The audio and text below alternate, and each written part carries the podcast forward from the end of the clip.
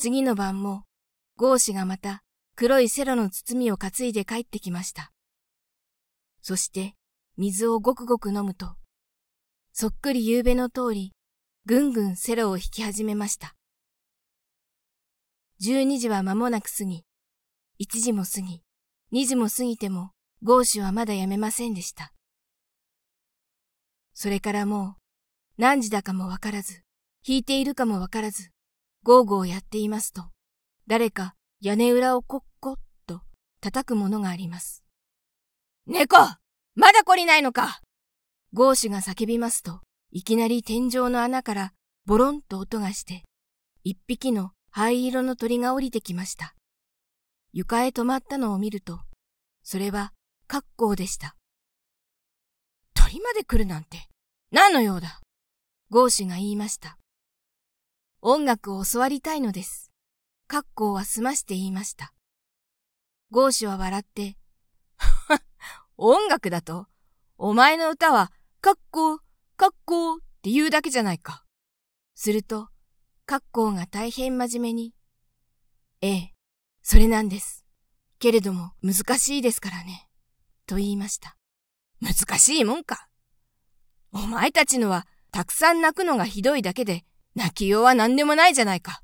ところが、それがひどいんです。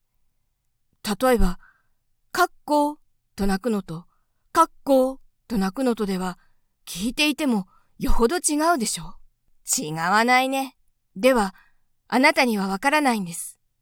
私らの仲間なら、かっこと一万言えば、一万みんなが違うんです。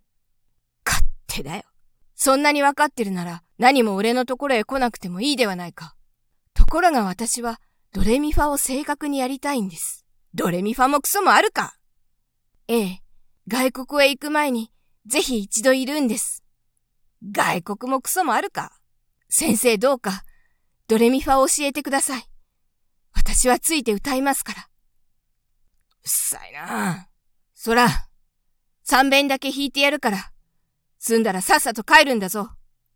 ゴーシュはセレを取り上げて、ボロンボロンと糸を合わせて、ドレミファソラシドと弾きました。すると、カッコは慌てて、羽をバタバタしました。違います違います。そんなんでないんです。うっさいな。ではお前やってごらん。こうですよ。格好は体を前に曲げて、しばらく構えてから、格好と一つ泣きました。なんだい？それがドレミファかい？お前たちには、それではドレミファも第六交響曲も同じなんだな。それは違います。どう違うんだ？難しいのは、これをたくさん続けたのがあるんです。つまりこうだろう？セロ引きは、またセロを取って、かっこ、かっこ、かっこ、かっこ、かっこ、と続けて弾きました。するとかっこは大変喜んで、途中から、かっこ、かっこ、かっこ、かっこ、と、ついて叫びました。それはもう、一生懸命体を曲げて、いつまでも叫ぶのです。ゴーシュはとうとう手が痛くなって、こらいい加減にしないかと言いながらやめました。すると、カッコウは残念そうに目をつり上げて、まだしばらく泣いていましたが、やっと、カッコウ、カッコウ、カッカッカッカッカッと言ってやめました。ゴーシュがすっかり怒ってしまって、こら鳥もう用が済んだら帰れと言いました。どうかもう一遍弾いてください。あなたのはいいようだけれども、少し違うんです。なんだと？俺が貴様に教わるんではないんだぞ。帰らんかどうかたったもう一遍、お願いです。どうか。カッコウは頭を何遍もコンコン下げました。では、これっきりだよ。ゴーシュは弓を構えました。カッコウは、くっと一つ息をして、では、なるべく長くお願いいたします。と言って、また一つお辞儀をしました。嫌になっちまうな。ゴーシュは苦笑いをしながら弾き始めました。するとカッコウは、またまるで本気になって、かっこ、かっこ、かっこ、と体を曲げて、実に一生懸命叫びました。ゴーシュは、はじめはむしゃくしゃしていましたが、いつまでもいつまでも弾いているうちに、なんだか、これは鳥の方が本当のドレミファにはまっているかなという気がしてきました。どうも弾けば弾くほど、格好の方がいいような気がするのでした。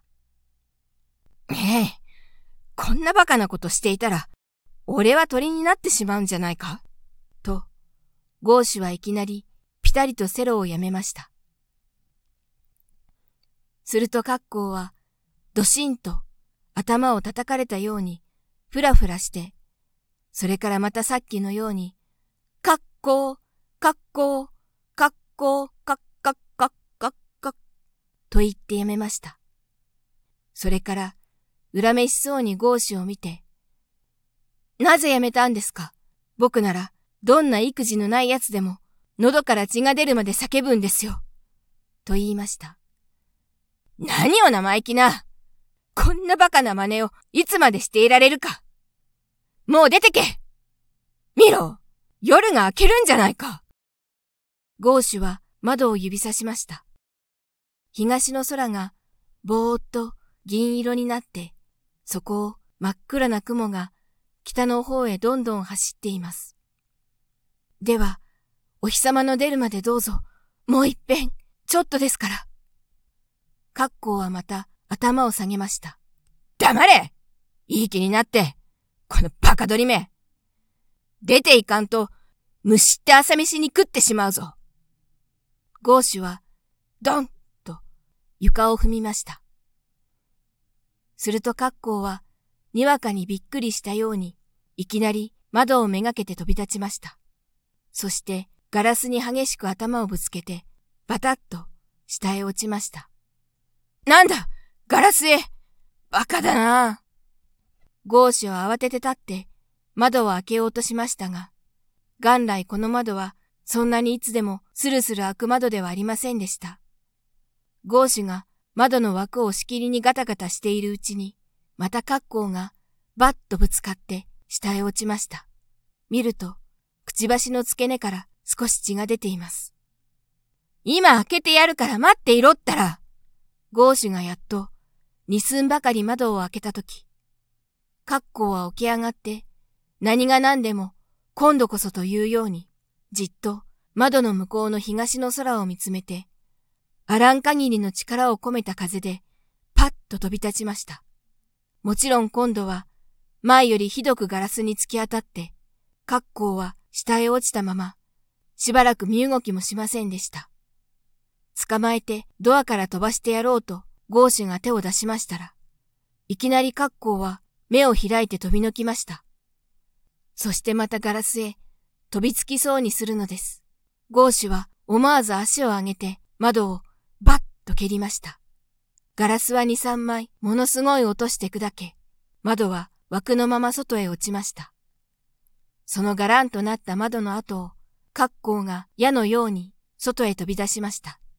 そしてもう、どこまでもどこまでも、まっすぐに飛んでいって、とうとう見えなくなってしまいました。ゴーシュはしばらく呆れたように外を見ていましたが、そのまま倒れるように部屋の隅っこへ転がって眠ってしまいました。